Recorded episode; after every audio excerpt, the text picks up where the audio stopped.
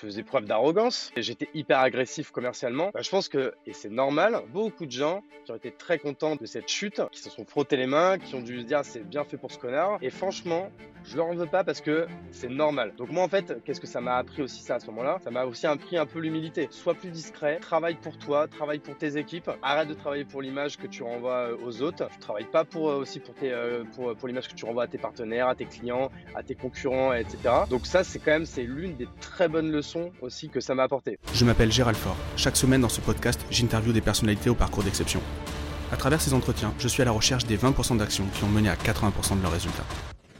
Ici, pas le temps pour le storytelling, nous allons chercher les leviers directement actionnables pour scaler nos vies et scaler nos business. Je répète juste ce qu'on vient de se dire en off. On a un peu plus de temps que d'habitude puisqu'il pleut à Bordeaux, le padel est, annulé, donc euh, donc euh, donc tu es dispo, t'es pas pressé. On peut on peut faire ce podcast tranquillement. Exactement. On est tranquille, on a le time. Bon, comment vas-tu Hugo? Bah écoute, franchement, euh, très bien. Franchement, plein de plein de projets, plein de choses qui bougent, plein de choses qui avancent surtout. Donc non non, je suis très content, très heureux. Bon, super. Merci d'avoir accepté l'invitation. On a été mis en relation par euh, par euh, par Valran. On a été, euh, il y a aussi Alex Dana qui qui, qui, m'avait parlé de toi, etc. On a, en fait, il y a plein de monde qui voulait nous mettre en connexion. Et c'était plutôt cool. Et c'est vrai quand on s'est vu, ça a plutôt bien fité. On a, au début, on allait juste prendre un café, enfin les mecs sérieux, et puis à la fin, ça a quand même terminé au resto deux jours après ou trois jours après, histoire d'aller discuter de trucs un peu plus un, un, peu plus sérieux, quoi, un peu plus deep. Et on a apéro la semaine d'après. Exactement, c'est vrai. On est à la, quatrième fois qu'on se voit en 15 jours là. C'est ça, exactement. Bon, en tout cas, c'est en tout cas, c'est un plaisir. Est-ce que pour ceux qui ne te connaissent pas encore, tu peux te présenter? Ouais, pas de problème. Bah, du coup, moi, je m'appelle euh, Hugo Benz. J'ai 34 euh, ans. Je vis à Bordeaux depuis une quinzaine d'années. Euh, je suis marié. J'ai une, petite fille qui s'appelle Juliette qui a, qui a, 6 ans et demi. Et puis, du coup, accessoirement, je suis également entrepreneur depuis maintenant un peu plus de 10 ans et avec du coup la particularité d'avoir euh, euh, monté pas mal de projets, d'avoir fait pas mal de choses. C'est un peu ma, ma short story. Euh, moi, j'ai plusieurs questions à te poser. Je fais un peu l'ordre de jour si tu veux, et puis après on fait ça, on, on, fait ça, on fait ça à la cool. Déjà, moi, je voulais parler de l'entrepreneur multicasquette parce que c'est un vrai, un vrai sujet. Alors multicasquette, aujourd'hui, t'en as pas, mais en, en normal, t'as toujours une casquette sur la tête, donc tu vois. Là, comme quoi, ça, ça s'y prête pas. Mais multicasquette professionnelle euh, puisque moi c'est aussi mon sujet. Du coup, il y a, du coup, il y a, y a pas mal de, il y a pas mal de choses. Comment toi tu t'appréhendes tes, tes différentes activités? Euh, et aussi parler, euh, bah, parler euh, du game LinkedIn, puisque euh, tu es très présent sur LinkedIn. Et, et c'est un sujet qu'on n'a pas encore abordé, alors que j'ai l'impression que c'est vraiment le sujet du moment. J'aimerais bien avoir ton, ton avis là-dessus, et puis après parler un peu de l'écosystème des startups, du mentorat, et puis de parler de la chapelle aussi, euh, qui, est, qui, est, qui, est, ton projet, que ton, ton projet en ce moment euh, sur lequel tu, tu, sur lequel tu bosses beaucoup. Donc, donc voilà, est-ce que ça te va comme programme? Ouais, franchement, c'est, c'est nickel, ça me botte bien. Bon, trop bien. Si on revient un petit peu sur ton, sur ton parcours, as, toi, t'es, t'es, t'es, donc t'es pas bordelais d'origine, tu, tu viens de Champagne, je crois? Exactement. Je suis né à Paris. Après, j'ai vécu une grande partie de ma vie en Champagne-Ardenne, parcours classique, collège, lycée, bac, mention, prépa et du coup école de commerce. C'est comme ça que je me suis retrouvé à Bordeaux. Je suis tombé amoureux du Sud-Ouest, amoureux de Bordeaux, amoureux d'une Bordelaise. Et, du coup, je, ne suis jamais parti en fait. Ok. Écosystème parisien, t'es passé à Paris hein, à un moment. T'as peut-être pas bossé à Paris, non? J'ai jamais travaillé à Paris. En fait, j'ai euh, cofondé Kimono avec euh, Olivier Ramel et, et, The Family, du coup, dont le siège principal est à Paris. Moi, j'ai aussi une partie de l'équipe qui est avec moi à Bordeaux, à la Villa Maria. Mais du coup, c'était mon, seul lien avec Paris, on va dire et du coup, bien sûr, toute ma famille qui habite toujours. Donc, on n'est pas obligé d'être à Paris pour euh, pour avoir une vie une vie professionnelle euh, dynamique et, euh, et, respectable. On peut y arriver même depuis Bordeaux à deux heures de train, quoi, Paris. Eh ben, écoute, il faut croire. Après, on va on va, on va pas cracher dessus. Hein. Franchement, à. Paris, il y a, beaucoup d'avantages au niveau au niveau pro. C'est juste qu'en fait, euh, là où à Paris il y a beaucoup d'avantages, bah maintenant les inconvénients de la province au niveau pro, alors on n'a plus le droit de dire province, on va dire en, région, euh, bah en fait se vérifient de moins en moins avec du coup bah bien sûr le, le, TGV, les lignes grande vitesse, euh, la visio qui s'est généralisée et euh, un peu tout ce travail en asynchrone qui, euh, qui se fait. Donc du coup, je pense que de plus en plus, l'amplitude entre Paris et, la, région va, s'estomper. C'est ce que je pense. Tu le disais tout à l'heure avec Kimono, tu as, une grosse partie de ton activité professionnelle qui est dans le textile. est-ce que tu peux, est-ce que tu peux nous en, nous en, dire un petit peu plus? Comment tu es arrivé là et, et, aujourd'hui, à quoi consiste ton, en quoi consiste ton activité pardon? Ouais, bah en fait, c'est vrai que du coup la, la, partie donc du coup textile et plus, plus précisément textile personnalisé en B2B, ça a été 10 ans de ma vie là. Euh, donc du coup, bien sûr, la, société la plus connue euh, que, j'ai eu la chance de cofonder, c'est, c'est, Kimono, mais il y en a eu pas mal d'autres. Et en fait, je suis tombé dedans euh, par hasard. Hein. C'est vraiment c'est un, contrat d'apprentissage fin d'études que j'étais obligé de faire parce que j'avais redoublé ma première année d'école de commerce et du coup pour pouvoir finir mes études, il fallait que je trouve une entreprise qui me prenne en contrat et qui me paye l'école. Je tombe dans une boîte qui fait du textile personnalisé, un site de vente en ligne qui s'appelait mydesign.com. Là, j'ai la chance de rencontrer euh, Christophe Charles, qui est le cofondateur de Cdiscount, qui venait juste de, reprendre cette boîte après la, vente de ses dernières parts au groupe Casino. Et en fait, je suis tombé amoureux de l'entrepreneuriat, je suis tombé amoureux des entrepreneurs et je suis tombé, euh, pas amoureux, en fait, je suis pas tombé amoureux du textile personnalisé, mais c'est juste qu'en fait, c'est un marché que j'ai très vite euh, apprécié, j'ai très vite compris et surtout que j'ai très vite maîtrisé. Et donc, en fait, je pense qu'il y a aussi une partie de moi qui fait ça depuis 10 ans parce qu'en fait, je suis bon là-dedans, en fait, tout simplement. Mmh. Donc je pense que c'était aussi un peu une zone de confort qui a fait que je suis resté euh, pendant 10 ans dans cet écosystème. Quoi. Et à quel moment tu décides justement de cofonder un business? Parce que là, tu y arrives un peu, euh, pas de force, mais en tout cas, tu étais obligé d'aller faire un stage, du coup, tu tombes là-dedans. Euh, c'est quoi le... il résonne quoi Enfin, ça, quand tu décides de devenir entrepreneur, c'est pour quelle raison et, et qu'est-ce qui se passe à ce moment-là? Bah, ça, a été quand même un long processus parce que ça, du coup, cette boîte, je devais y rester deux ans, je suis resté cinq. Et en fait, ma, ma mission pendant cinq ans, ça a été de monter des boîtes dans le groupe. Donc en fait, un peu de faire de l'intrapreneuriat. Et du coup, pendant ces cinq ans, j'ai monté trois boîtes. Donc du coup, j'ai déjà, j'étais habitué à monter des projets from scratch avec zéro besoin, en 100% bootstrap, même si encore une fois, tous ces mots-là, je ne les, connaissais pas à l'époque. Et en fait, à chaque fois, ça a marché. Donc du coup, en fait, je suis tombé amoureux de, des départs de projet. Je suis tombé amoureux de, du, business development. Je suis tombé amoureux de, la, formation des premiers process, des premiers recrutements, de tout ça. Et en fait, au bout d'un moment, au bout de cinq ans, quand j'avais quand même un peu fait le tour, faut savoir qu'à l'époque, en plus, il y a le groupe Carrefour qui venait de rentrer dans, dans, dans, la boîte. Donc, l'ADN changeait, on devenait de moins en moins agile. Enfin, ça devenait un peu compliqué. Puis en fait, j'ai tout simplement, euh, moi à l'époque, j'ai, euh, on est en 2015, j'ai 27 euh, ans. je viens de me marier, ma femme est enceinte, on vient d'acheter notre maison. Donc en fait, un, CDI à, ce moment-là me sert plus à rien et je me dis que c'est le bon moment en fait. Quoi. Hmm. Et, et, du coup, tu commences par, par quel projet? C'est Kimono ton premier projet entrepreneurial? Non, pas du tout. Le premier projet s'appelait La Piscine. Et là, c'était les, les, les, les, pieds dans le plat directement. C'est on a créé une usine avec deux associés. une usine du coup d'impression numérique sur textile toujours avec toujours donc la même cible B2B alors on était 100% revendeurs. C'est-à-dire qu'on travaillait avec des sociétés type Kimono qui étaient des revendeurs derrière ou des marques ou des ou des enseignes etc et on crée cette usine qui bah, en fait qui fonctionne très vite en matière de surtout de chiffre d'affaires où on fait un million dès la première année 2 millions la deuxième 3 millions la troisième et la quatrième année où on était quasi à 4 millions d'euros, là, pour une fois, pas rentable. Et là, c'est là que tout mon château de cartes euh, euh, s'est écroulé. Alors, ai, je, suis déjà un peu rentré dans, le détail dans d'autres podcasts. Donc, euh, là, je vais te faire un peu pareil la, la short story. Mais voilà, mon bilan sort, je suis pas rentable. Je perds toutes mes assurances COFAS, toutes mes assurances avec mes, avec mes, mes, mes fournisseurs, mes partenaires, tous mes encours. Et en fait, à ce moment-là, bah, comme je peux plus travailler, je peux plus vendre je suis obligé de fermer l'usine, euh, je, suis obligé de virer tout le monde. Euh, très vite, on se met en cessation de paiement, puis en liquidation judiciaire. Et ça, c'est euh, un an d'enfer. Heureusement, ça n'a pas été que l'enfer, puisque du coup, j'avais d'autres boîtes à côté qui elles marchaient, qui ont du coup que j'étais pas à poil et que surtout, bah, je ne suis pas retrouvé avec rien. Mais ça a quand même été un an hyper difficile. Donc à ce moment-là, c'est 2019 pour info. Et c'est l'année juste avant le Covid. Et, donc voilà, en fait, la première boîte s'appelait La Piscine. Mais du coup, malheureusement, feu la piscine, puisqu'elle n'existe plus.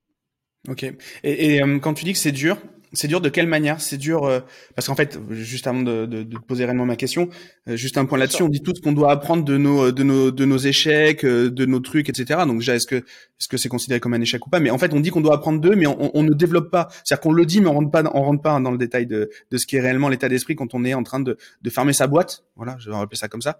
Et là, c'est quoi le problème quand tu dis que c'est dur? C'est un problème plus sur euh, euh, un problème de, de, de, de, là c'est quoi? C'est de la confiance en soi. C'est un problème dur parce que c'est dur comme euh, de lever 150 kilos développer coucher c'est dur.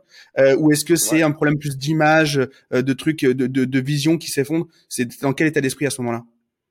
Bah, franchement, c'est en fait c'est un peu de tout ce que tu viens tout ce que tu viens de dire. Tu vois, moi, je, je fais souvent la comparaison de l'entrepreneuriat avec le sport. Tu vois, c'est comme dans le sport, tu peux être au top, voilà, tu peux mettre un triplé, euh, qualifier euh, ton équipe pour la finale. Et après, en finale, tu es à chier. Il y a un pénalty à la dernière minute, tu le manques comme une merde, etc. Et donc, du coup, l'équipe perd par ta faute. c'est un peu ça, tu vois. Tu, c'est vraiment les, montagnes russes. Et donc, tu peux aller très bas. Du coup, donc, encore une fois, comme, comme ce sportif-là, dans ton niveau de confiance en toi, en, en toi-même, par rapport à l'image que tu dégages. Donc, encore une fois, tu peux passer de star d'un marché à risée d'un marché. Et puis après, comme tu dis, c'est en fait c'est même dur euh, opérationnellement parlant. C'est-à-dire que ce n'est que des choses qui ne sont pas agréables qui t'arrivent, qui sont dures euh, émotionnellement, qui sont dures opérationnellement parlant. C'est encore une fois même monter un, dossier de liquidation judiciaire, ça ça prend des plombes, ça coûte de l'argent alors que tu n'en as déjà plus. Euh, et puis en fait c'est pas agréable, tu vois, de passer du temps sur un sur un truc. En fait, c'est comme si on te disait bah vas-y creuse ta tombe bah, euh, déjà ça fait pas plaisir de prendre l'appel de, de, creuser. Puis en plus après c'est pour aller s'enterrer dedans tu vois c'est pas c'est pas ouf quoi. Donc franchement c'est un mélange de tout ça qui fait que c'est un moment hyper désagréable à vivre. Bah alors du coup déjà le premier euh, le premier enseignement plus encore une fois plus euh, psychologique qu'autre chose c'est que bah une fois que tu as vécu un truc de merde bah tu veux plus le revivre. Le mec je peux dire qu'il a loupé son péno en finale de des Champions je peux te dire qu'après l'entraînement, pendant quelques semaines après, bah, franchement, mec, reste une demi-heure plus tard, demande au gardien remplaçant de rester avec toi et tire-lui une série de 50 pénalties parce que c'est juste un geste basique à faire. Il faut le réussir à chaque fois. C'est pareil avec l'entrepreneuriat. Pour moi, la, la, la métaphore et l'image, elle est, elle est plutôt bonne à, ce niveau-là. Ok. Et du coup, tu étais associé à ce moment-là? Ouais. Et, qu'est-ce qui se passe quand du coup, euh, moi, j'associe, euh, enfin, dans ma tête, j'ai euh, deux associés, une boîte, c'est des parents et un gosse, tu vois. Je l'imagine ça la relation. Du coup, qu'est-ce qui se passe avec les cofondateurs? Du moins, sans dire vraiment ce qui s'est passé dans ta relation humaine, mais quels ont été les enjeux à ce moment-là avec ton associé? Bah, en fait, simplement plus avec mes associés, ils ont quitté le navire avant que ça coule. moi, à l'époque, en fait, comme on avait de gros problèmes de, de, bah, de, d'atomes crochus à ce moment-là, moi, je l'ai vu comme une opportunité hein, et euh, véritable euh, abus d'ego, ça excès de confiance, quoi. Je me suis dit, bah, moi, je vais relever la boîte tout seul. Et euh, bah, en fait, plus que bah, j'ai pas relevé la boîte tout seul, et du coup, je l'ai enterré toute seule. J'ai pris toutes les dettes tout seul, parce que hein, pareil, un petit détail, surtout quand tu es dans l'industrie comme nous, on avait à peu près un million d'euros de prêts sur des machines parce qu'à la fin, on avait, plus de 10 bécanes euh, euh, d'impression, plus je te raconte pas aussi tout le reste. Quand tu es dans l'impression, tu as les fours, avais, on avait une plieuse en sacheuse, enfin, tous ces trucs-là. On avait pour 1 million d'euros de, prêt. Et sur ces 1 million d'euros, j'avais 100 000 euros en caution solidaire. Bah, tu vois, j'ai fini de rembourser le mois dernier, trois ans après. Euh, tous les mois, de ma poche, bah, net d'impôts, 1500 euros. Tu vois Donc, du coup, pareil, ça, pour le coup, là, je suis très content d'avoir fini de, payer cette merde. Et bah, encore une fois, on m'y reprendra plus. Et donc, du coup, bah, tu, les enseignements, c'est euh, bah, les enseignements en termes, en termes de gestion, euh, en termes de rentabilité, en termes de marge, en termes de qui, sont les bons clients, qui sont les mauvais clients. et puis même, et surtout au niveau de, de ton mindset, c'est aussi de savoir pourquoi tu fais les choses. Moi, là, à l'époque, on était presque à une période, à l'époque où je faisais presque pas ça pour l'argent, je faisais ça pour la gloire. Mmh. J'aurais été capable pour écraser un concurrent, de prendre une commande à 100 000 euros avec 500 balles de marge, tu vois, mais avec toutes les emmerdes qui vont avec une commande à 100 000 euros. Mais juste, je voulais le chiffre d'affaires, les parts de marché, je voulais être le meilleur. Et donc, en fait, du coup, bah, c'est tout. Quand, tu, quand tu fais de la merde, bah, tu es puni. Bah, moi, j'ai été puni grave. Et je peux te dire, bah, encore une fois, qu'on m'y prendra plus, quoi. J'espère. Hein. Je touche du bois. Ah, hyper intéressant. Et, du coup, là-dessus, comment tu, comment le, le dépôt de bilan il est perçu dans, dans l'écosystème? Parce que du coup, toi, tu es, visible, tu as de la visibilité. Comment c'est perçu? Est-ce que c'est utile dans le storytelling? Est-ce que c'est un frein? Est-ce que c'est un plus? Bah, Moi, en fait, par rapport à l'époque, en fait, j'étais pas du tout dans l'écosystème. Bah, du coup, euh, on va dire bah, l'écosystème parisien, l'écosystème startup, euh, l'écosystème euh, LinkedIn. J'étais vraiment, par contre, j'étais ultra connu dans l'écosystème de mon marché, c'est-à-dire le marché du textile personnalisé en France. Et comme du coup, j'étais quand même quelqu'un qui l'ouvrait beaucoup, je faisais preuve d'arrogance, j'étais hyper agressif commercialement. Bah, je pense que, et c'est normal, il y a beaucoup de gens qui ont été très contents de cette, euh, de cette chute, qui se sont frottés les mains, qui ont dû se dire c'est bien fait pour ce connard. Et franchement, je leur en veux pas parce que c'est normal. Donc moi, en fait, qu'est-ce que ça m'a appris aussi ça à ce moment-là? Ça m'a aussi appris un peu l'humilité. C'est-à-dire qu'au bout d'un moment, bah, sois franchement, euh, plus discret, travaille pour toi, travaille pour tes équipes, arrête de travailler pour l'image que tu renvoies euh, aux autres. Tu travailles pas pour euh, aussi pour tes pour, pour l'image que tu renvoies à tes partenaires, à tes clients, à tes concurrents, etc. Donc ça, c'est quand même c'est l'une des très bonnes leçons aussi que que, que ça m'a apporté. Et donc de moi après ça, pendant plus de deux ans, même deux ans et demi, trois ans, j'ai été ultra discret. C'est pour ça que par exemple moi je n'étais pas visible sur LinkedIn, je postais rien parce que je voulais pas qu'on parle de moi. Dès qu'on me proposait un podcast, j'envoyais Olivier, mon associé de Kimono. Et ça, en fait, un peu cette thérapie, j'ai commencé, c'était vraiment il y a pile un an. Je me suis dit, maintenant, c'est bon, j'ai fait mon deuil de tout ça. Je suis, j'ai plus aucune honte à ça. Et je vais sortir du bois et je vais commencer à prendre la parole, à parler, à essayer, bah, pareil, de transmettre bah, les quelques savoirs que, que, j'avais. Et même malgré ça, après, tu vois, le, parler de, de, cette chute de la piscine, euh, ça a mis encore quelques mois après mmh. pour, euh, pour en parler euh, publiquement. Aujourd'hui, j'ai aucun mal à en parler. Limite, ça me fait, ça m'a fait beaucoup de bien d'en parler. Tu sais, un peu comme quand tu vas voir un psy. Tu vois, pareil, ça c'est, une parenthèse, mais ça, tu vois, c'est vraiment le, tabou du psy, etc. Mmh. les gens qui vont en voir, et je pense qu'il y en a beaucoup qui vont en voir. Il y en a, il y en a beaucoup qui en ont besoin et qui vont pas en voir. Mais pareil, ça devrait pas être tabou parce qu'en fait, parler, ça fait juste tellement de bien. Et, et moi, en fait, le fait de prendre la parole sur LinkedIn, dans les podcasts, tout ça, bah, ça m'a fait beaucoup de bien euh, personnellement. Et c'est pour ça que je continue et que, que j'essaie d'approfondir encore ça. Quoi. Ok, bah, super. Et justement, bah là, du coup, tu me donnes un, un bridge euh, facile à, facile à prendre. C'est le LinkedIn, du coup. Tu es arrivé sur LinkedIn et, euh, et, et, et, tu t'es mis à publier comme un ouf. Et ça a été plutôt, euh, c'était, enfin, en tout cas, dans les chiffres qu'on voit, ça a été plutôt, euh, plutôt une réussite. Est-ce que tu peux nous dire un peu la, la démarche qu'il y a derrière tout ça et, et comment tu y es pris? Bah, en fait, déjà, on peut dire deux choses là-dessus. C'est que déjà, en fait, je l'ai fait un peu comme une expérience sociale. Tu vois, je voyais, que de, LinkedIn, c'est un réseau que j'allais de temps en temps, où je voyais des choses parfois qui m'intéressaient, puis des fois, c'est vrai que j'hallucinais sur la portée de certains posts. Donc, à un moment donné, c'était un peu l'expérience de dire, est-ce que moi, j'en serais capable? Donc, je me suis mis, encore une fois, il y a pile un an, tu vois, je crois que c'était le, 1er octobre. Donc là, tu vois, on enregistre, on est le 28 septembre, donc ça fait bientôt un an. Je me suis dit, allez, vas-y, note 30 sujets et pendant 30 jours, tu postes tous les jours. Et à la fin des 30 jours, tu fais le, tu vois ce que ça t'a apporté, est-ce que ça t'a pris du temps, pas, pas beaucoup de temps, est-ce que ça t'a apporté des choses, rien apporté, est-ce que ça t'a fait plaisir ou quoi. Et, euh, et surtout, en fait, un avantage aussi, c'est que je l'ai fait sans avoir strictement rien à vendre. C'est-à-dire que même moi, encore maintenant, je poste sans rien vendre, j'ai euh, zéro cam à vendre. Je l'ai jamais fait pour vendre des t-shirts, tu vois, mmh. ce serait ridicule.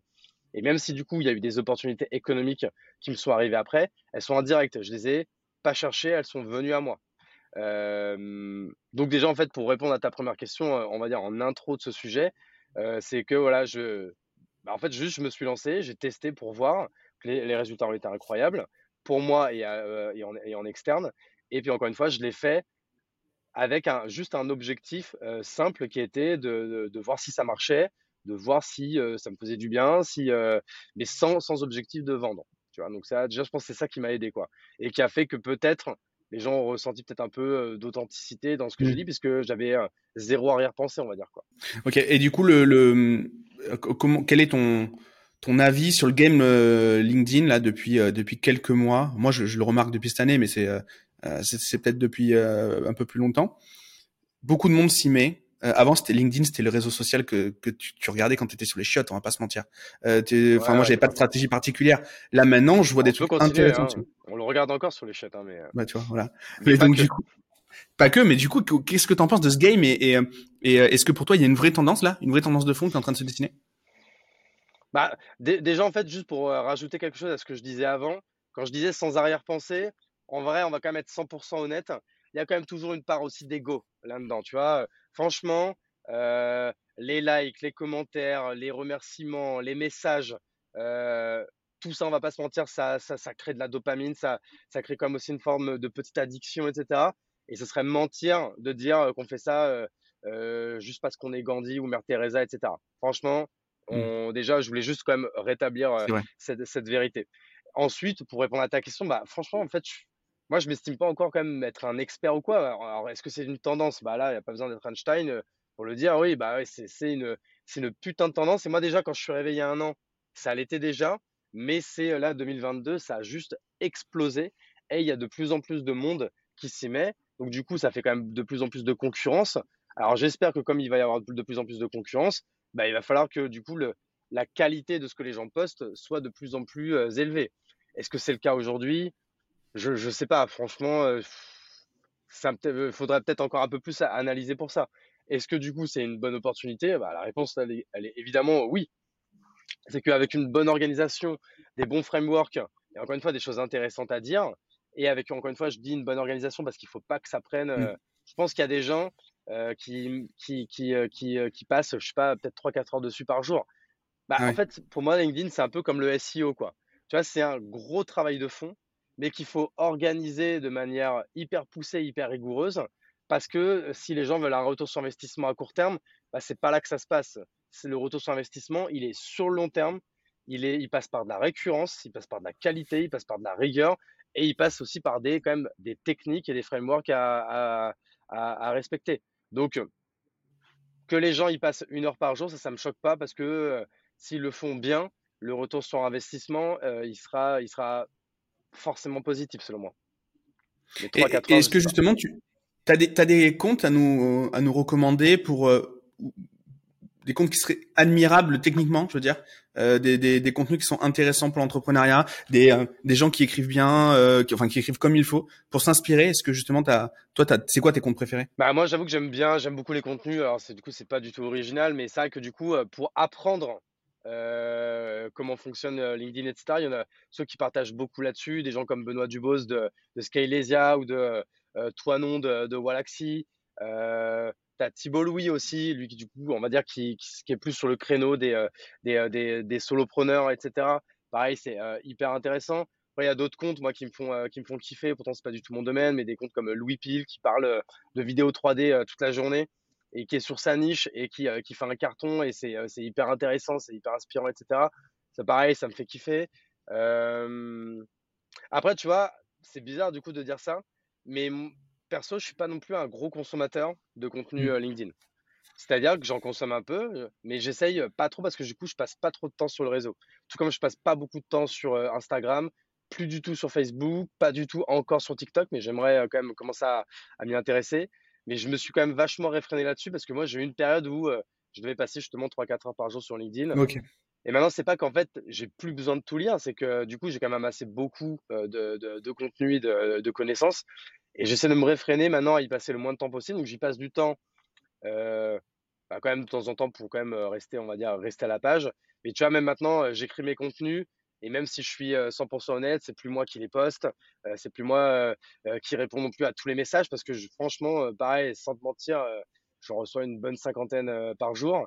Et souvent, c'est un peu les mêmes choses qu'il faut répondre, etc. Donc, je renvoie les gens sur ma boîte mail où, ils sont remerciés poliment. Moi, LinkedIn, je pense que c'est un super outil, mais il faut faire attention, comme tout, à pas y passer non plus trop de temps. Quoi.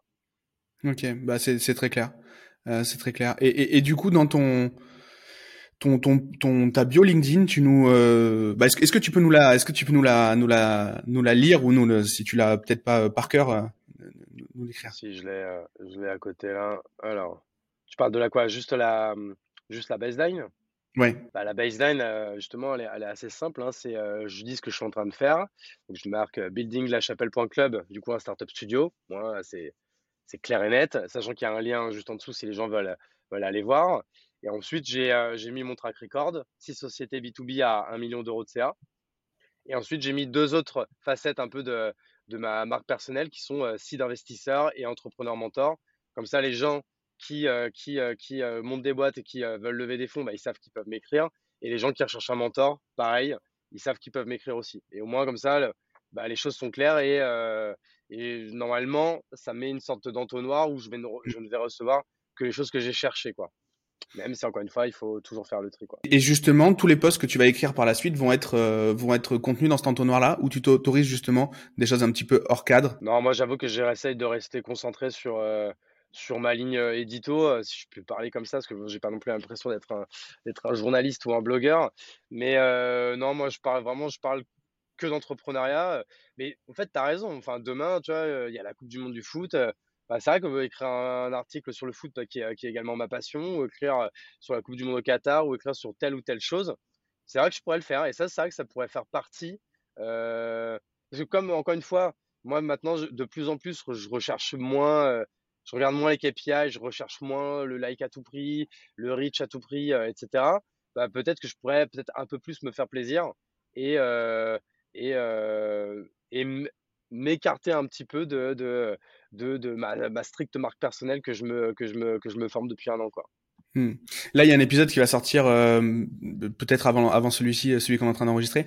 J'ai interviewé un abbé euh, qui est venu nous parler justement de l'organisation hiérarchique dans l'Église et on fait justement des comparaisons entre euh, euh, entre justement le management dans l'Église, puisqu'il y en a forcément un, c'est une organisation, euh, c'est une société comme une autre, une organisation en société du moins, et, et à côté de ça le management dans une boîte. Et, et justement, il y a, il y, a, il y a des rapports, on peut aller chercher un sujet qui peut paraître un petit peu à côté des clous et et, et, le ramener. Donc oh non, ça je suis, moi je suis 100% pour. Et, très souvent, en plus, j'aime, enfin, je trouve ça plutôt pas mal. Il y a Stan Leloup qui fait ça sur ses vidéos de marketing où au départ il va te parler de Kenny West ou de je ne sais qui, et à la fin il va t'expliquer vraiment, il, va revenir sur la thèse, sur le golden nuggets du de l'épisode de sa vidéo, et je trouve ça, je trouve ça excellent. Donc ça c'est ça c'est top. Bah, ça c'est vrai qu'en plus, alors il y a aussi parler d'un autre sujet et faire un parallèle entre l'entrepreneuriat et un autre sujet, ça c'est encore plus intéressant et en plus bah bah, petit tips aux gens, en plus, c'est des posts qui marchent toujours super bien parce que si tu, tu, tu, lances un post avec ton accroche qui est pourquoi Kylian Mbappé est le meilleur marketeur du monde, bah, forcément, ça va Et puis avec une photo de, avec la tronche d'Mbappé, bah, tu es sûr que les gens ils vont cliquer sur voir plus parce que bah, c'est quelque chose qui parle à tout le monde. quoi. Ouais, c'est euh, très clair. Bah écoute, merci pour pour ce ce petit débrief de, de LinkedIn. J'aimerais bien faire un épisode dédié sur sur LinkedIn parce que parce que je pense qu'il y a vraiment un enjeu. Il y a beaucoup de gens qui se posent des questions, donc donc ça fait partie des des, futurs projets. Côté multi-casquette, donc comme on le disait dans ta bio, 12 boîtes à succès, etc. Euh, comment toi tu perçois ça? Pourquoi des mecs comme toi? C'est une question que j'ai aussi posée à Maxime Blondel. Pourquoi des mecs comme nous, on a décidé d'avoir plusieurs boîtes alors qu'il y en a d'autres qui ont qui ont un succès, un, euh, une offre, euh, une seule histoire à raconter? Bah En fait, c'est en fait, c'est comme tout. En fait, c'est que euh, il en faut pour tous les goûts et que en fait, nous, on a une, alors du coup, on, va si on utilise un peu les mots étiquettes qu'on utilise un peu dans le jargon, c'est que nous, on a des profils de starter.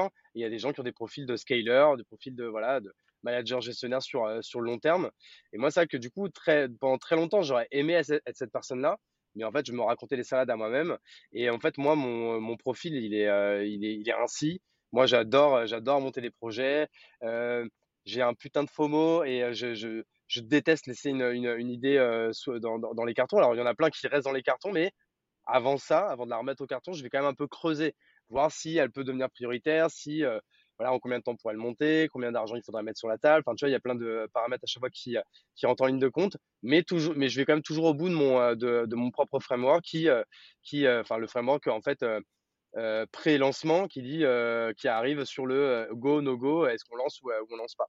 Là, en fait, encore une fois, pour faire un petit, un petit pas en avant, c'est pour ça que j'ai, que j'ai monté, enfin, que je suis en train de monter la chapelle, qui va être un startup studio. C'était un peu pour apporter une réponse à cette problématique qui est bah, en fait euh, comment en fait pouvoir euh, monter plein de sociétés euh, et de projets bah, sans que ça soit un problème.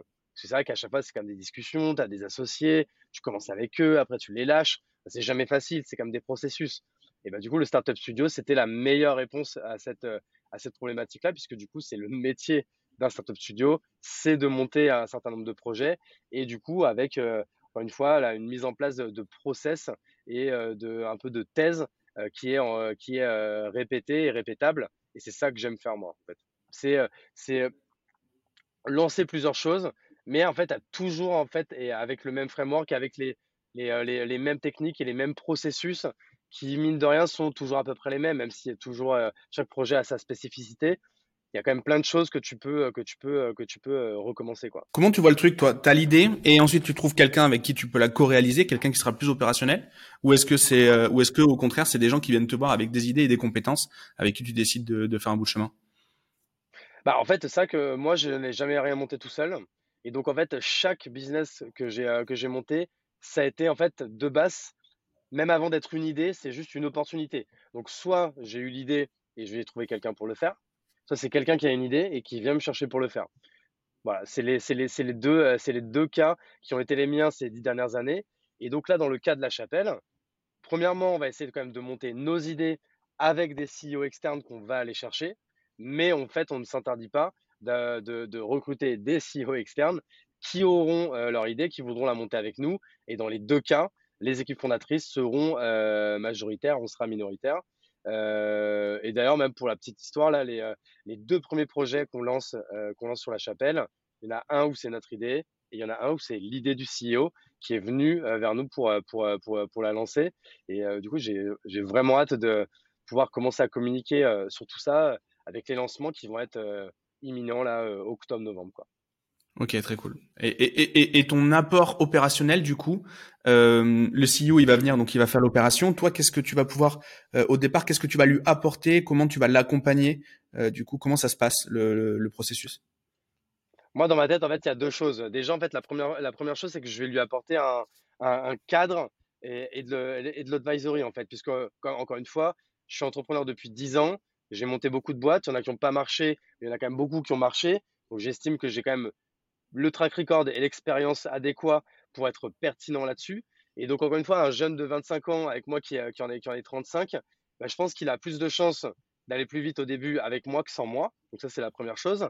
Et la deuxième chose, c'est très opérationnellement parlant, c'est l'aider, encore une fois, à la mise en place de tout ce qui fait qu'une entreprise euh, peut se lancer euh, euh, de manière la plus efficace possible. Encore une fois, avec que ça passe par l'administratif, ça passe par le choix des outils, le choix des prestataires, le choix des, le choix de la banque, de l'expert comptable, de, de, mais de ces, toutes ces choses-là que moi je maîtrise à la perfection et que lui, en fait, il n'aura pas à s'occuper puisque du coup, c'est nous qui allons le faire. Et encore une fois, de manière très opérationnelle, c'est le lancement, quoi.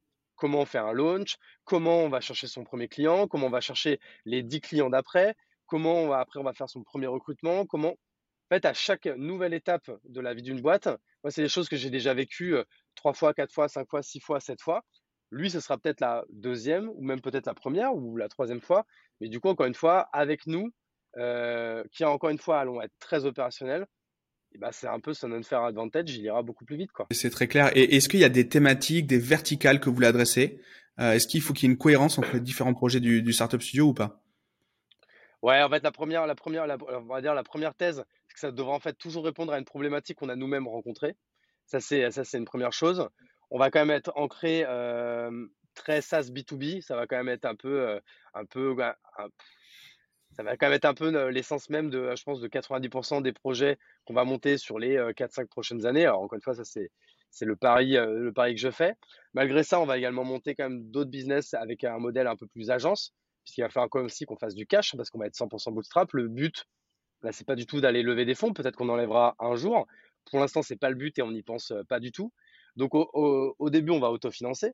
Mais en fait, très vite, si on veut aller plus vite, il va falloir qu'on fasse rentrer de, de, de l'argent frais et plus conséquent donc là, ça va être avec des modèles agences, encore une fois, qui vont répondre à des problèmes qu'on a nous-mêmes eu. Et voilà, normalement, on devrait quand même euh, pas s'ennuyer. Quoi. toi-même, tu es également dans, dans, ce genre de, de problématique avec, euh, avec ta boîte. Hein. exactement. Bah, nous, on est, nous, on est obligé de développer en effet des activités à revenus euh, plus passifs avec une partie de l'équipe. Environ, on essaie toujours de se contenter d'avoir 10% de l'effectif qui gère justement la partie revenus sur des business de formation, des business de, de muse en e-commerce, etc. pour financer justement les projets, les projets du studio. Et, et, et en effet, en effet, c'est un, comme ça qu'on veut se financer.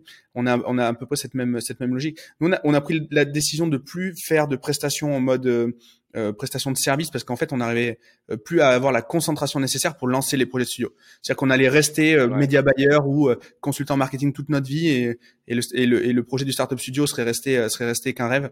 Donc, ça a été un choix de, de scier un peu la branche sur laquelle on était assis, mais, mais on a dû faire ce virage-là parce que sinon, sinon on n'avançait pas quoi. Ouais. Mais je suis d'accord. Et en fait, et du coup, pareil, c'est pour ça que moi, c'est hyper intéressant pour moi de, bah, d'échanger avec toi là-dessus pour apprendre un peu tous les conseils là-dessus. Que tout comme je prends énormément de conseils, enfin, j'ai pris beaucoup de conseils de, euh, bah, de Blondie, de Maxime Blondel, qui a également monté euh, son startup studio et qui, pareil, moi, je trouve que fait, euh, fait, fait des projets de dingue. Et tout comme je rêverais un jour de, de parler avec Thibaut Elzia de, de eFounders, qu'on bah, n'a même pas besoin de, de présenter. Mais c'est vrai que du coup, c'est tellement des, des projets passionnants parce que c'est des projets passionnants avec plein de projets dans le projet et même des projets dans le projet du projet. Ah, je suis tellement excité en ce moment, c'est assez, assez ouf. Quoi. Et justement, moi je remarque un truc, euh, c'est que quand euh, il y a une problématique sur les projets du studio, donc des projets qui nous animent, c'est normal, j'ai envie de dire, c'est des problématiques que j'ai envie d'avoir. Quand j'ai un caillou qui se met dans ma chaussure côté muse, côté revenu passif, sur des sujets qui ne me passionnent pas et des sujets euh, qui me passionnent moins du moins et des sujets qui peuvent entraver euh, le bon fonctionnement de la suite.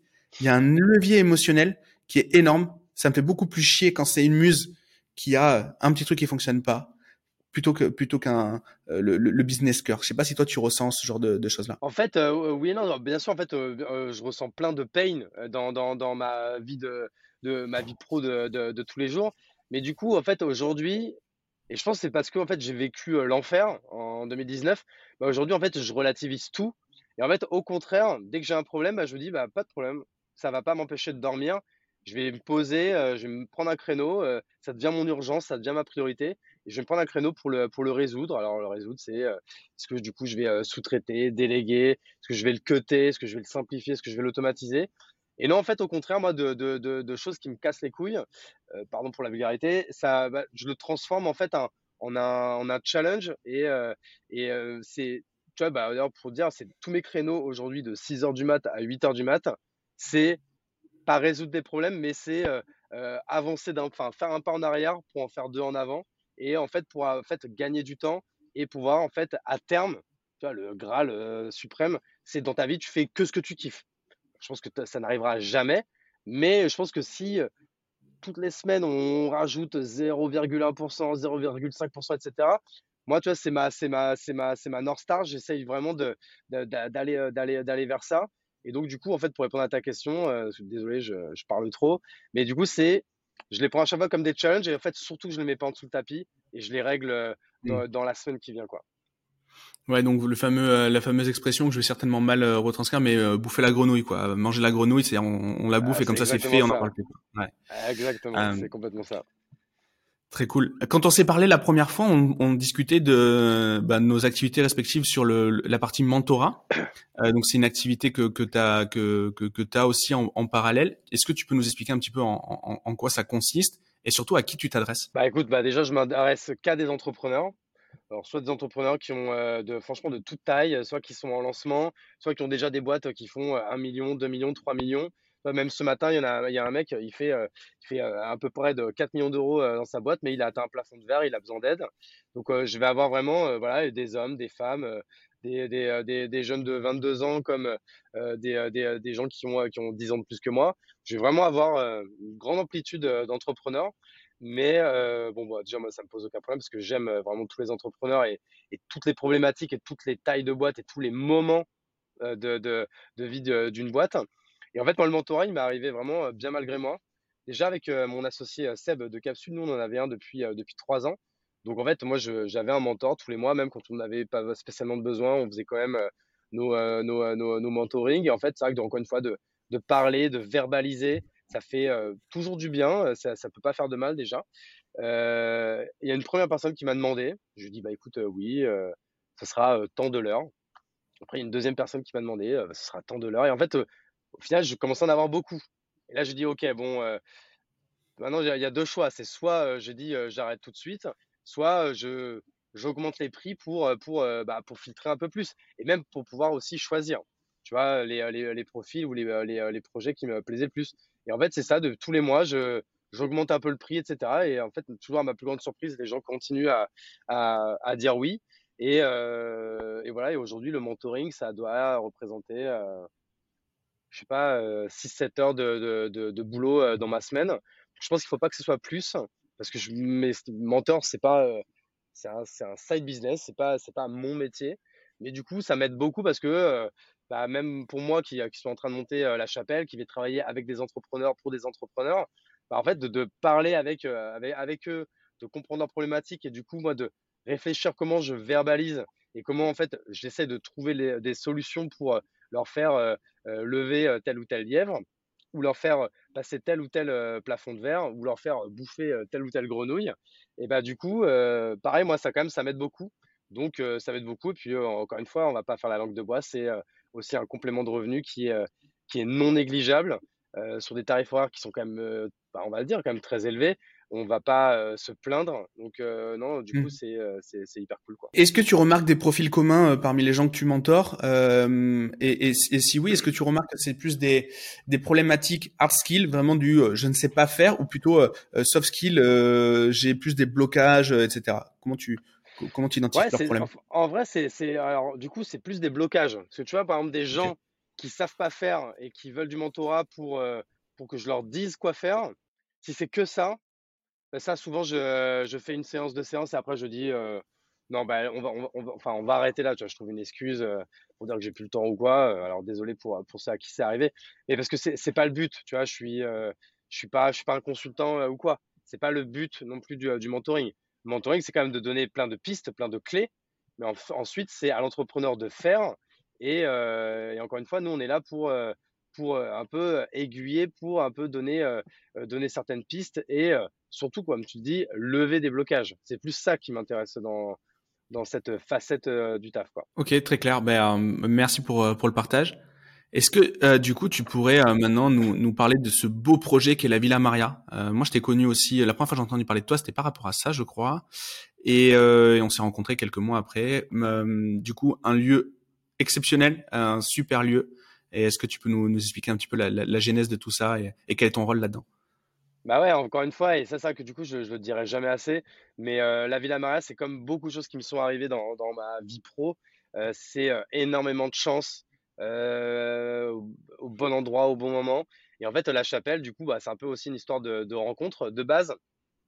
Pour comment nous, enfin comment moi, en tout cas, je suis arrivé dedans, c'est la rencontre en fait entre Olivier et Ramel, mon associé de Kimono et CEO de Kimono, euh, et Mathieu Stéphanie, donc, du coup, qui était à l'époque CEO de, de, de Cosa Vostra. Alors, les gens connaissent encore plus Mathieu par rapport pardon, à son podcast Génération Do It Yourself, qui est, on va dire, qui est une pépite. Hein. il reçoit quand même, on va dire, tout le gratin de, de, l'écosystème euh, euh économique français, et puis pas que maintenant, parce qu'il reçoit également des sportifs, il reçoit des artistes, il reçoit vraiment euh, très très beau monde, donc euh, hyper intéressant. Et Matt, il s'avère que du coup, Cosa Vostra est à Paris, mais il a également une antenne à Bordeaux. Et du coup, il s'était mis dans un projet avec une, autre boîte qui s'appelle Victoria Garden, qui est une société immobilière familiale bordelaise, qui était sur un coup. Voilà, Victoria Garden et Cosa Vostra, ils étaient sur un coup, qui s'appelait Villa Maria. C'était euh, racheter cette vieille bâtisse iconique de Bordeaux. Hein. c'est la plus belle maison de Bordeaux, on va pas va pas se mentir, euh, qui est situé juste à côté de la Villa Primrose pour, euh, pour, euh, pour, les Bordelais, juste à côté, à côté des boulevards, donc on est quand même pas très loin du centre. Et en fait, cette vieille bâtisse qui appartenait à la mairie de Bordeaux, qui fait plus de 1000 mètres carrés, qui a un immense espace vert, était en fait était en vente, mise en vente par la mairie. Donc ils se sont positionnés dessus, ils l'ont acheté. Et en fait, ensuite, par la discussion entre Olivier et Matt, bah, Seb et moi, qui étions, qui étions nous-mêmes physiquement à Bordeaux, on a été à rattacher euh, tous les trois, on va dire, à, ce projet. On a pris des parts, on est à mis nos salariés euh, bordelais et maintenant on, participe euh, à la vie économique de, la Villa Maria. On l'a rempli avec, avec du coup nos associés. Donc on est neuf, même une dizaine en tout, je pense.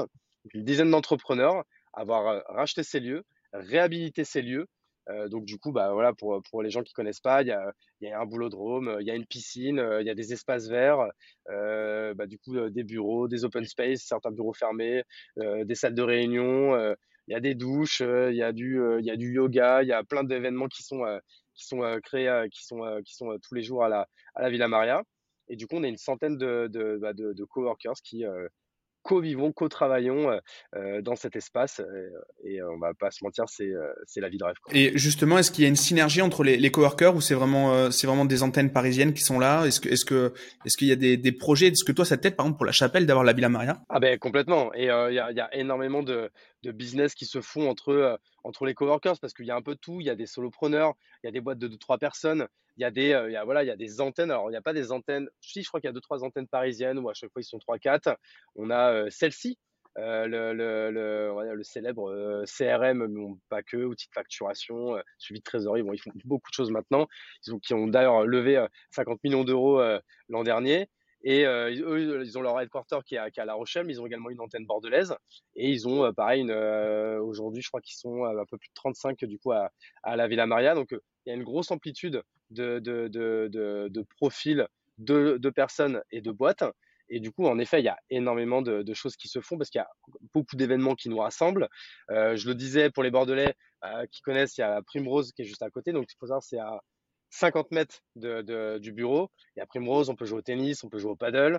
Donc, du coup, pareil, il y a, il y a des, plein de groupes qui se forment, des gens qui vont faire du sport ensemble, etc. Et donc, forcément, il y a également du business qui se crée euh, entre les gens et c'est ça qui est euh, c'est ça qui est génial C'est passionnant. J'ai euh, je crois que j'ai fait le tour de tes différentes casquettes, j'en ai oublié une ou pas? Il y a le Poney Club, il y a plein de choses mais ça on, ça on pourra en parler une autre fois mais ou si tu veux en parler on pourra en parler dans on pourra en parler dans le prochain épisode. Tu vois, bah, le, fameux Poney Club en fait qui est un club que que, que j'ai créé à, bah, du coup pour les entrepreneurs bordelais en février dernier.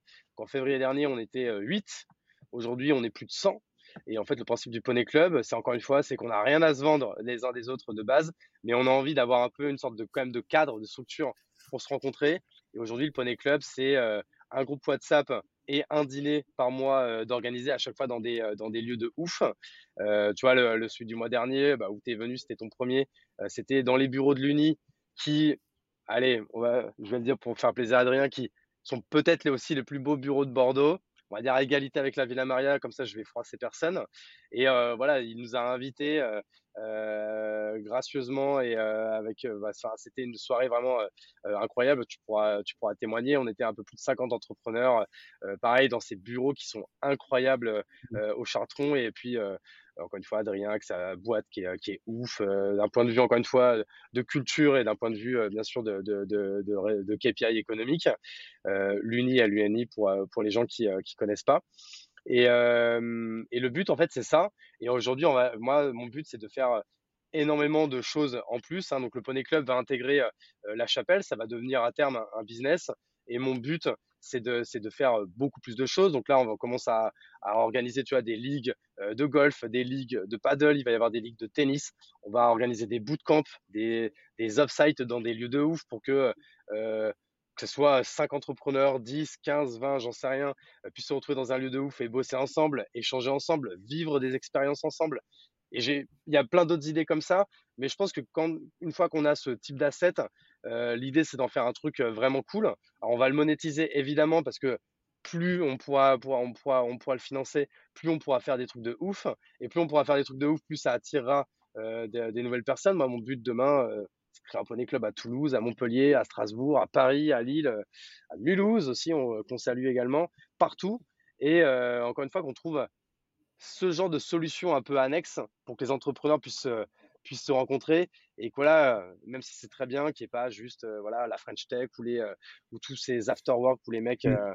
arrivent avec des cartes de visite ou quoi. Hein, tu vois, moi je pense que j'ai pas vu une seule carte de visite tournée au Pony Club, c'est pas Je pense que c'est mal perçu en plus. Mmh. Ah non, non, tu sors mmh. direct. Mais par contre, dans les faits, très opérationnellement parlant, il y a énormément de business qui s'est créé à l'intérieur du Poney Club entre, leurs, entre les membres. Donc, il y a déjà même des boîtes qui sont créées avec des gens qui se sont rencontrés au Poney Club. Des couples qui se sont formés. Bref, il y a plein de choses qui se créent. Et pourquoi? Parce qu'on a mis un cadre, euh, un cadre sans cadre presque, tu vois. Le but, encore une fois, c'est pas de networker, c'est juste de passer un bon moment entre nous, puisque c'est le seul moment euh, où on est euh, que entre nous. Parce que tu vois, je veux pas non plus, il faut pas non plus être trop communautaire, trop communautariste, pardon. Mais c'est bien aussi d'avoir ces moments-là où on peut parler entrepreneuriat, business, euh, avec des gens qui vont comprendre nos, euh, de, nos, problématiques, qui vont comprendre de quoi on parle, qui vont pouvoir nous aider, nous faire des recos, nous donner des conseils, etc. Et c'est ça que je trouve magnifique euh, dans, le Poney Club. Quoi. Ouais, je, je suis 100% d'accord. Et vraiment, il y a même hier, j'ai passé une heure avec euh, Pierre et Mickaël euh, pour qu'ils me montrent leurs produits. Euh, ils développent un, ils, développent un, un, outil RH. Du coup, on a, ils m'ont fait une démo. Euh, on, on s'est, voilà, on s'est donné des avis mutuels sur nos business et tout. C'est vraiment bienveillant. Ah, Plitch, hein, c'est ça? Comment, pardon? Ouais, exactement, exactement, ouais. exactement. Vois, Plitch, et tu vois, comme encore une fois, on, on parle toujours un peu, moi j'aime un peu cette théorie du ou quoi. Tu vois, ces deux gars de Plitch, ils sont venus me voir sur LinkedIn parce qu'ils m'ont vu beaucoup poster. Donc du coup, euh, à un moment donné, moi je dis, bah moi je vous invite au Poney Club. Au Poney Club, ils t'ont rencontré toi. Du coup, tu vas également leur apporter de la valeur. Et peut-être que demain, ils trouveront même quelqu'un qui va investir sur eux dans le Poney Club ou ils vont trouver leur premier client dans le Poney Club. Et en fait, c'est ça que j'aime dans, euh, dans, dans, dans, tout ça. C'est que quand tu vois LinkedIn euh, provoquer des rencontres, créer des, euh, clubs bah, comme le Poney Club, tout ça, encore une fois, il y a zéro arrière-pensée économique de base, mais ça crée des opportunités et tu multiplies euh, le, potentiel d'opportunité que tu peux avoir. Et moi, c'est vraiment ça mon mantra de life. Et en fait, j'estime que plus tu crées, tu te crées d'opportunités, plus tu donnes, plus, plus tu vas recevoir derrière. C'est c'est pas mathématique puisque on, parle du karma, mais euh, j'espère que le, karma est bon en maths et a priori, euh, en tout cas, il l'est, pour moi et j'ai, beaucoup de chance pour ça. Quoi. Je, te rejoins à 100% sur ce point-là également. C'est vraiment, euh, c'est vraiment top. La question que je me pose maintenant, c'est à quoi ressemblent tes journées? Parce que tu nous as parlé du bouffage de grenouilles en début de journée, mais quand on a une activité et surtout une vie sociale aussi dense, Comment, comment ça se passe? Bah franchement déjà on peut le dire aux gens qui, qui écoutent hein, si, si vous voulez recevoir mon emploi du temps et le template etc j'en, ai ai fait un doc je pourrais vous l'envoyer pareil ok je savais pas gratos, carrément ça, ça fait mmh. plaisir si tu voudras le mettre en, en mode ressource yes. mais en fait bah ça franchement c'est je pense que c'est mon sujet préféré donc je vais essayer quand même d'être hyper euh, synthétique mais en fait tout ça encore une fois euh, une bonne organisation elle passe par déjà une première question à se poser, c'est quels sont mes objectifs pro perso? Mais tu vois, tu peux commencer soft. Tu te, tu, si tu commences de, vraiment du point zéro, c'est tu te notes trois objectifs perso, trois objectifs euh, pro. Donc moi, j'utilise la méthode des OKR, mais encore une fois, c'est pas la seule méthode. La méthode à quelle échéance d'ailleurs tu notes cet objectif-là? Moi, je, pars, je marche par trimestre. Ok. J'avoue que, et ça, il y en a plein qui le font et c'est très bien. Moi, j'avoue que ça marche moins bien sur moi, donc je fais pas d'OKR annuel. Donc, juste pour expliquer, OKR, c'est des objectifs qui result. C'est-à-dire que c'est des objectifs qui sont écrits, mesurables et quantifiables. C'est-à-dire, bon, bah, très clairement, le, un peu, euh, l'OKR le plus simple, euh, je veux faire 100 euh, 000 euros de marge sur ce trimestre. Bah, si, en fait, au bout, à la toute moitié du trimestre, tu regardes que tu es à 50 000, bah, c'est-à-dire que tu es dans les clous. Si tu es que à 25 000, bah, tu es que à 25% de tes objectifs alors qu'on est déjà à la moitié du temps etc., etc. Et avec un suivi hebdomadaire de tes OKR, bah, du coup, normalement, tu peux rectifier la barre euh, avant, de, avant qu'il soit trop tard et avant de, bah, en fait, voilà, qu'il soit trop tard pour, pour t'en rendre compte. Donc ça, c'est la première chose. Des objectifs pro, perso, très clairs. Moi, par exemple, on va essayer de, on va essayer de prendre mon cas concret pour, pour illustrer, ce sera plus simple. Euh, et on va, pareil, on va essayer de prendre le manière, de manière euh, très simple. Moi, par exemple, je vais commencer par mes, allez, mes trois objectifs perso principaux. Premier objectif euh, personnel, c'est euh, être un bon père. Donc, du coup, c'est et être un bon mari. C'est-à-dire, euh, c'est pas et, comme j'ai pu l'être à un moment donné. À un moment donné, c'est franchement, c'est ma femme qui allait chercher ma fille, qui allait la rechercher tous les jours. Donc déjà, pour moi, ça, pour moi, ça, ça me ça me causait deux soucis. Déjà, c'est que bah franchement, je l'aidais pas.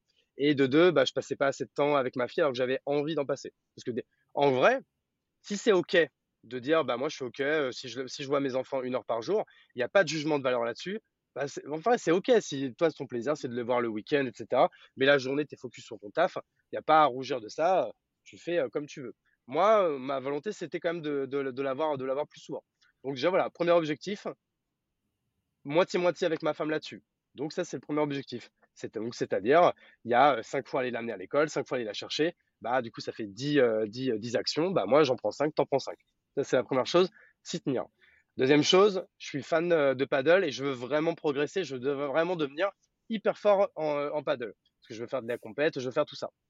Bah, pareil, c'est bien bah, du coup déjà d'être conscient que c'est ton objectif. Maintenant, du coup, il faut le noter, il va falloir mettre des actions en face.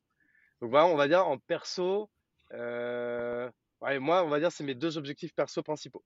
Maintenant, on va prendre des objectifs pro. Bah, par exemple, moi, j'ai deux choses. J'ai deux objectifs pro principaux. C'est le lancement de la chapelle et quand même le maintien de ma boîte perso qui s'appelle le plongeoir. Et donc, du coup, pour continuer quand même à dégager à cette cash, pour pouvoir, moi, avoir la rémunération que je veux, que je, que je, que j'estime être celle qu'il me faut pour bien vivre, pour investir ce que je veux et pour, euh, voilà, pour, pour faire les projets euh, que j'ai envie. Donc moi, c'est mes deux objectifs principaux, c'est le plongeoir et la chapelle. Et à l'intérieur, il va y avoir bien sûr des sous-objectifs. Donc voilà, le plongeoir, la chapelle au pro, famille, paddle euh, sur, sur le perso. Maintenant, il va falloir le matérialiser par des actions et par du time boxing. Quand est-ce que je, quand est-ce que je fais ça? Je commence par le, je commence par le perso. Bah, par exemple, on va simplifier. Par exemple, c'est moi qui vais amener cinq fois Juliette à l'école et le, soir, c'est ma femme qui s'en occupe. Bon, bah déjà, je mets dans mon planning. Elle commence l'école, je vais dire une connerie, à 8h30. moi, donc du coup, entre 8h et 9h, bah, pas de rendez-vous, pas de tâches, puisqu'il va falloir l'amener et après aller au bureau. Donc, tous les jours, dans mon, dans mon agenda, amener Juliette à l'école, événement répété. Boum. Je veux euh, devenir champion de paddle. Donc du coup, j'ai envie de jouer cinq fois par semaine. Euh, moi, j'ai envie de jouer le midi. Donc par exemple, pareil, midi 14h, paddle, et c'est bloqué tous les jours. Donc je mets jamais, par exemple, je mets jamais de, réunion de 11h à midi. Parce qu'en fait, moi, à midi, il faut que je sois euh, habillé en short sur le terrain. Donc déjà, enfin, si j'ai si j'ai une tâche, ça va être de 10h30 à 11h30. Tu vois, comme nous, là, on est en train de faire ce podcast. Du coup, je t'avais, je t'ai dit, bah vas-y, on bloque 10h15, 11h45, parce qu'après, du coup, je suis pas dispo. Euh, voilà, donc là, pour le perso, c'est bon. Donc, du coup, j'ai déjà bloqué 5 euh, créneaux de 2 heures pour le paddle et 5 créneaux de 1 heure pour, euh, pour ma fille le, matin. En vrai, déjà, déjà premier apprentissage. illustrer. Tu, bloques le perso en premier, ce qui est déjà un, déjà un super point. Premier point, premier point et deuxième point, je mets le perso et le pro dans le même agenda. Ça, c'est ma vue de, de, de tous. Mmh. Mais vraiment, moi, mon agenda, encore une fois, c'est vraiment un outil que je regarde, je sais pas, au moins 15 fois par jour. Donc, vraiment, c'est vraiment mon guide, quoi, tu vois. Donc, mmh. Je commence par le perso. Ensuite, si on passe au pro, bon, on, va, reprendre nos exemples. Bah, du coup, par exemple, sur la chapelle, aujourd'hui, j'ai trois objectifs principaux. principaux pardon. c'est le lancement. Donc, du coup, là, c'est des choses quand même très opérationnel, la partie euh, associée, la partie admin, la partie euh, charte graphique, euh, le site, enfin vraiment avec toutes ces tâches parallèles mais qui sont inhérentes au, lancement. Voilà, ça il va falloir le faire, il va falloir trouver des créneaux pour ça. Deuxième chose, on lance une boîte et on lance une deuxième boîte. Et même, je vais même en rajouter un quatrième parce qu'on lance aussi du coup une agence. Donc on lance trois choses en même temps. Donc ça pareil, ça va être trois, trois qui résultent importants chez moi. Aujourd'hui, voilà, j'estime qu'il va falloir que je me bloque des créneaux pour ne faire que le projet 1 ou que le projet 2 ou que le projet 3 ou que le lancement. Donc ça, pareil, et c'est des blocs que je me bloque de une heure. Et ça ne veut pas dire que je vais travailler que une heure là-dessus. C'est juste que c'est une heure par semaine où en fait je vais faire le ménage avec toutes ces petites tâches que je dois faire pour, pour, pour, ces, pour ces résultats-là. Donc pareil, ça en général, moi je vais le mettre je vais le mettre souvent en fin de matinée, ça, tu vois, ces, euh, ces objectifs-là. Donc, mais c'est quoi en fait? C'est-à-dire que c'est tout, en fait, tous mes mails, tu vois, où je me dis, tiens, ça, ça va me prendre un quart d'heure, mais en vrai, c'est pas, c'est pas urgent. Et ben, je le mets dans un dossier projet 1. Ça, hop, mmh. projet 2. Ça, hop, ça concerne le lancement. Ça, projet 3. Ça, ça concerne le plongeoir. Ça, ça concerne si. Et en fait, comme ça, moi, je suis toujours une box zéro et euh, je ne suis pas, je suis pas emmerdé parce que je, je sais que ça, je l'ai mis dans un dossier. Une fois par semaine, je vais le regarder et je vais le traiter. Et si je l'ai mis dans le dossier, c'est que c'était pas urgent à la minute. Et donc, du coup, tout de suite, je l'oublie. Et, je, et ça me fait pas, ça me fait pas abader pour ça. Mmh. On revient aux OKR. par contre, en fait, pour réussir ces OKR, il y a quand même des choses qui vont être hyper importantes. Tu vois, en fait, là, je suis désolé, je suis, je suis un peu, j'ai un peu divagué. J'aurais dû commencer par dire, quand, as, un quand, as, quand as, pour réussir un objectif, tu dois par exemple faire 1000 tâches dans le trimestre. Et sur ces 1000 tâches, il y en a 5 qui sont vraiment très grosses et qui sont très importantes, et en 995 qui sont petites. Les 995 qui sont petites, je les mets dans le dossier et je le fais je m'en occupe une fois par semaine. Par contre, celles qui sont grosses, là, j'ai besoin de moments très focus et très euh, intenses pour me mettre dessus. Donc là, moi, j'utilise la, méthode qu'on appelle la méthode des ones of the day. C'est-à-dire que chaque vendredi après-midi, je détermine mes 5 once of the day euh, euh, euh, de, la semaine. Pour te caricaturer, c'est mes once of the day, moi je le fais de 6h du matin à 8h. Parce que du coup, je me lève quand même assez tôt parce que j'ai découvert que c'est le moment où je suis le plus productif. Déjà, je démarre la journée par une victoire parce que je sais qu'on n'est pas beaucoup à être levé et à commencer à bosser à cette heure-là. Donc pareil, ça, ça me crée un peu de dopamine et un peu de, confiance en moi, etc., qui m'aide, on va dire, à, travailler de manière plus intense. Et en fait, ces One of the Day, je les détermine le vendredi et je les place de 6h à 8h tous les jours, lundi, mardi, mercredi, jeudi, vendredi. Donc là, moi, je vais avoir des One of the Day qui vont, concerner le plongeoir, One of the Day qui vont déterminer, euh, qui vont concerner le projet 1 de la chapelle, ou le projet 2, ou le projet 3. J'essaye quand même de faire un peu de tout pour faire un peu tout avancer euh, au fur et à mesure. Mais là, en fait, c'est gros sujet. Pendant deux heures, je suis ultra focus dessus. Tu vois, par exemple, je vais te donner euh, là un exemple. Là, on est mercredi, donc j'ai déjà eu trois One of the Day. Donc, par exemple, je vais reprendre et comme ça, je vais vous les dire en direct. Tu les structures comment? Tu les mets dans ton agenda, les One of the Day, ou c'est un autre document à côté? Non, je les, je les note dans, dans, dans mon ClickUp euh, à côté. Agenda, c'est juste marqué One of the Day. C'est juste que c'est. Ok, d'accord. Je sais que pendant ce temps-là, ça en fait, ça m'oblige à me dire pendant ce temps-là, Hugo, tu regardes pas Instagram, tu regardes pas LinkedIn, tu regardes pas tes mails, tu regardes pas. Hmm. Parce que je pourrais à 6 h du mat me lever et enchaîner toutes mes mails, mes mails de merde là qui sont classés. C'est tous les trucs qui se traitent en une minute, cinq minutes, 10 euh, minutes, etc. Mais je me force en fait à dire non, je vais me, me concentrer sur une seule tâche. Là, je fais juste une parenthèse là-dessus. C'est juste que c'est humain. On adore en fait cette sensation d'avoir 500 tâches et de les éliminer euh, hmm. les unes après les autres. Mais du coup, à la fin de la journée, alors on a bien travaillé, hein, on a fait 1000 tâches, bravo. Enfin, on t'applaudit, mec. Mais est-ce que ces 1000 tâches, c'était vraiment importantes et urgentes? Parce que cette tâche-là, où tu sais que tu dois le faire, tu sais que tu dois faire ton, ton, ton, ton, de marge, tu sais que tu dois faire, tu dois préparer telle formation pour ton webinaire, tu sais que du coup, te concentrer sur le projet de ce client qui peut être le client de l'année, etc., tu sais que c'est important. Mais ça, tu procrastines parce que du coup, tu vas faire et tu vas être mmh. réconfortant en te disant Ouais, mais t'as vu, j'ai fait 500 tâches, j'ai fait, j'ai traité 500 mails. Ouais, mais c'était 500 mails à la con. Donc, du coup, c'était pas important. Et ça, c'est quelque chose que j'ai compris il y a pas longtemps et qui, franchement, c'est un milestone d'organisation dans ma life de ouf. Donc, si tu veux, je, reviens encore une fois à ces One of the Day. Par exemple, là, on est mercredi. Lundi, je me suis, je me suis, euh, je me suis concentré sur un playbook que je suis en train d'écrire parce que je l'ai promis euh, sur LinkedIn. Donc, du coup, pareil, c'est un playbook j'ai estimé qu'il me fallait 4 heures pour le faire. Et donc, du coup, je me suis mis un créneau, un One of the Day, la semaine dernière dessus. Et je m'en suis remis un là. Et tu vois, je m'y suis tenu. J'ai dit, j'ai 4 heures. En 4 heures, il faut que ça soit fait. Et en 4 heures, je l'ai torché.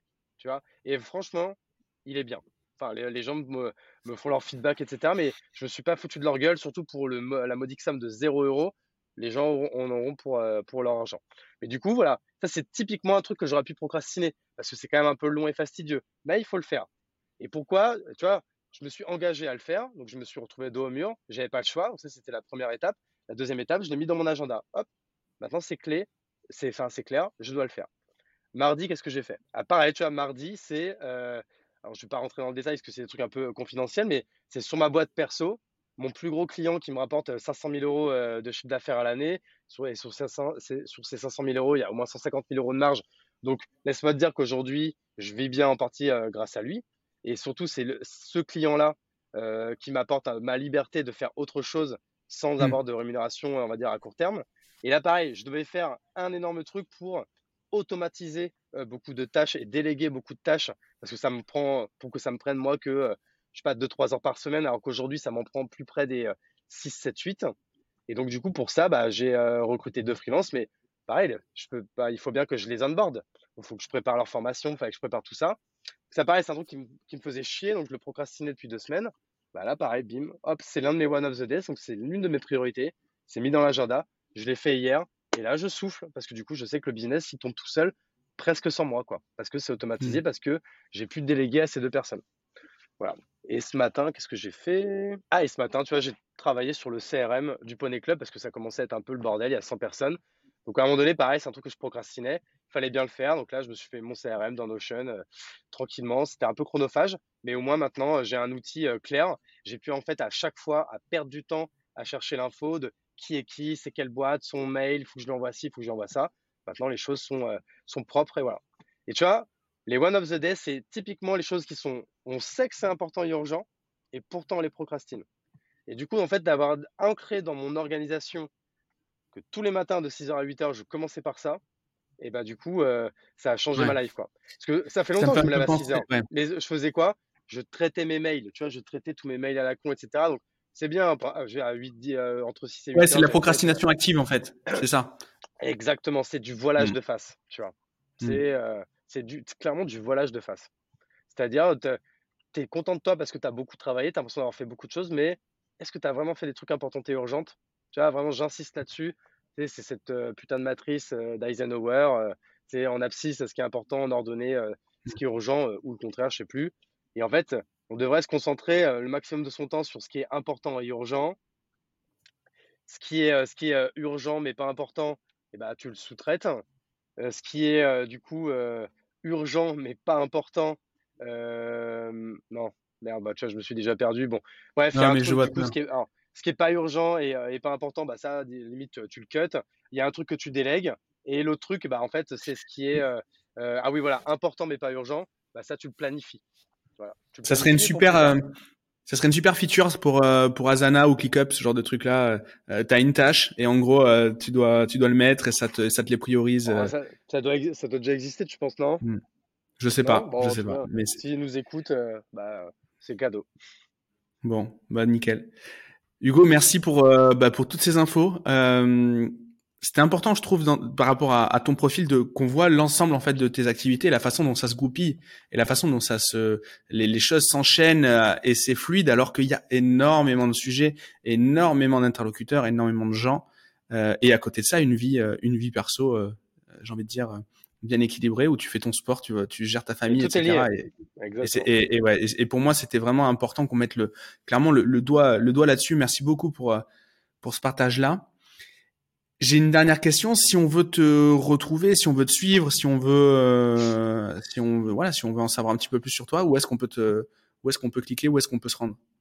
Bah déjà évidemment sur, sur LinkedIn, hein, Hugo Benz, Benz B-E-N-T-Z. Après du coup bah j'ai Là où je partage un peu les choses que je euh, retranscris dans, dans, des playbooks, c'est sur mon site perso qui s'appelle leplongeoir.co. Et euh, ceux qui souhaitent euh, suivre le projet La Chapelle, ils vont sur s'inscrire sur lachapelle.club. Et c'est là qu'on va on va vraiment build in public ce projet et on va partager énormément de choses dès le mois prochain. Quoi. Eh écoute, c'est top. Merci merci beaucoup d'avoir accepté l'invitation. j'espère que j'espère que tu as passé un beau moment. C'était pas trop. J'ai trop kiffé. Bon, super. Je t'ai posé, je t'ai posé beaucoup, beaucoup, beaucoup, beaucoup de questions. Donc, euh, donc trop bien si tu as passé un bon moment. Euh, bonne, euh, ben, bonne journée à tous. Merci pour, euh, merci pour votre attention. Allez voir tous les liens que, que Hugo nous a partagés et je vous dis à bientôt. Ciao, ciao. Ciao tout le monde.